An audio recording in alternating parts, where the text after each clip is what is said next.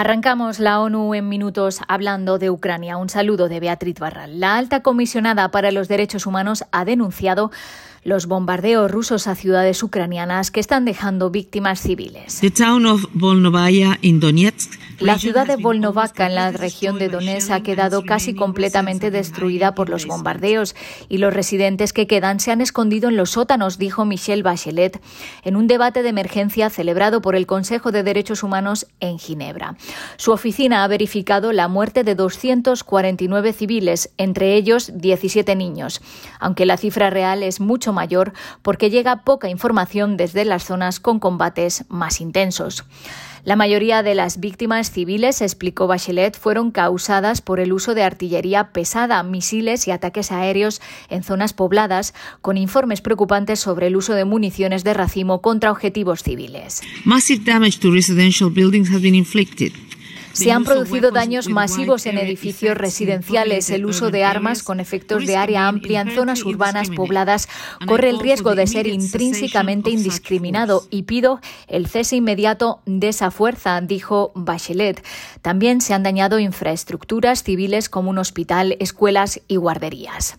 Decenas de millones de personas siguen en el país en peligro potencialmente mortal. Me preocupa profundamente que la actual escalada de las operaciones militares agrave aún más los daños a los que se enfrentan. Desde que Rusia inició la agresión militar contra Ucrania hace una semana, más de dos millones de ucranianos han tenido que abandonar sus hogares. Un millón de ellos han salido del país para refugiarse en naciones vecinas. ACNUR estima que hasta cuatro millones de personas podrían abandonar el país en las próximas semanas si el conflicto continúa. Asia es de Kiev y ha escapado a Polonia con su hija de un año, dejando atrás a su esposo que trabaja como paramédico.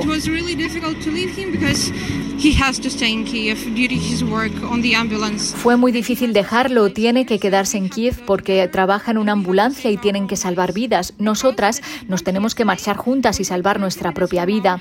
Una casa a 20 minutos de la nuestra fue bombardeada ayer, así que decidimos que era hora de marcharnos, explicó a un equipo de UNICEF. Ni siquiera puedes sentir enfado porque es algo que llevábamos esperando ocho años, pero nunca olvidaré el primer día porque fue muy duro. Lo mejor que puedo hacer es salvar a mi madre y a mi hija, así que eso estoy haciendo. Según UNICEF, la mitad de los refugiados, medio millón, son niños. Cambiamos de asunto. En Colombia, en 2021, se incrementaron las masacres registradas en el país y la violencia, según el último informe de la Oficina de Derechos Humanos de la ONU. La ONU recibió informaciones sobre 100 casos de posibles masacres, de las cuales ha verificado 78 casos con 292 víctimas. Entre enero y noviembre de 2021, más de 72.000 personas tuvieron que desplazarse por la violencia, mientras que en todo 2020 fueron desplazadas algo más de 26.000. Además, la ONU verificó el asesinato de 54 antiguos integrantes de las FARC-EP y recibió 202 alegaciones de homicidios de defensores de derechos humanos, de las cuales verificó que en 100 existía un vínculo entre su muerte y su trabajo. En cuanto a las presuntas violaciones de derechos humanos por parte de la fuerza pública, la ONU recibió 100 alegaciones de muertes, de las que verificó 54.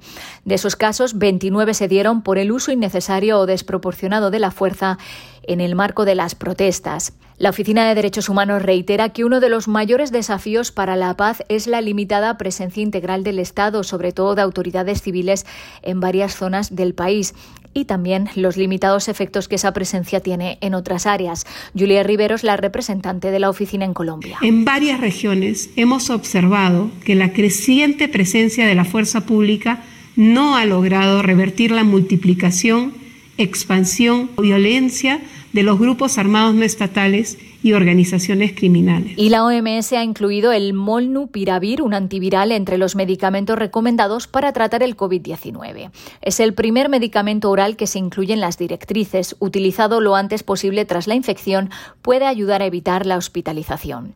La recomendación se basa en los datos de seis ensayos aleatorios controlados en los que participaron 4.796 pacientes. Como es un número limitado, la Organización Mundial de la Salud hace una recomendación condicional y aconseja seguir monitoreando activamente su seguridad.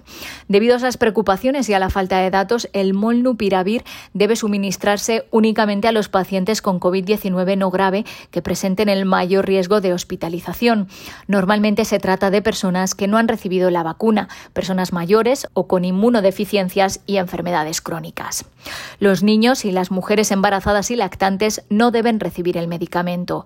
El tratamiento tiene un costo elevado, por lo que no está ampliamente disponible, pero se han tomado medidas para aumentar el acceso, incluida la firma de un acuerdo de licencia voluntaria.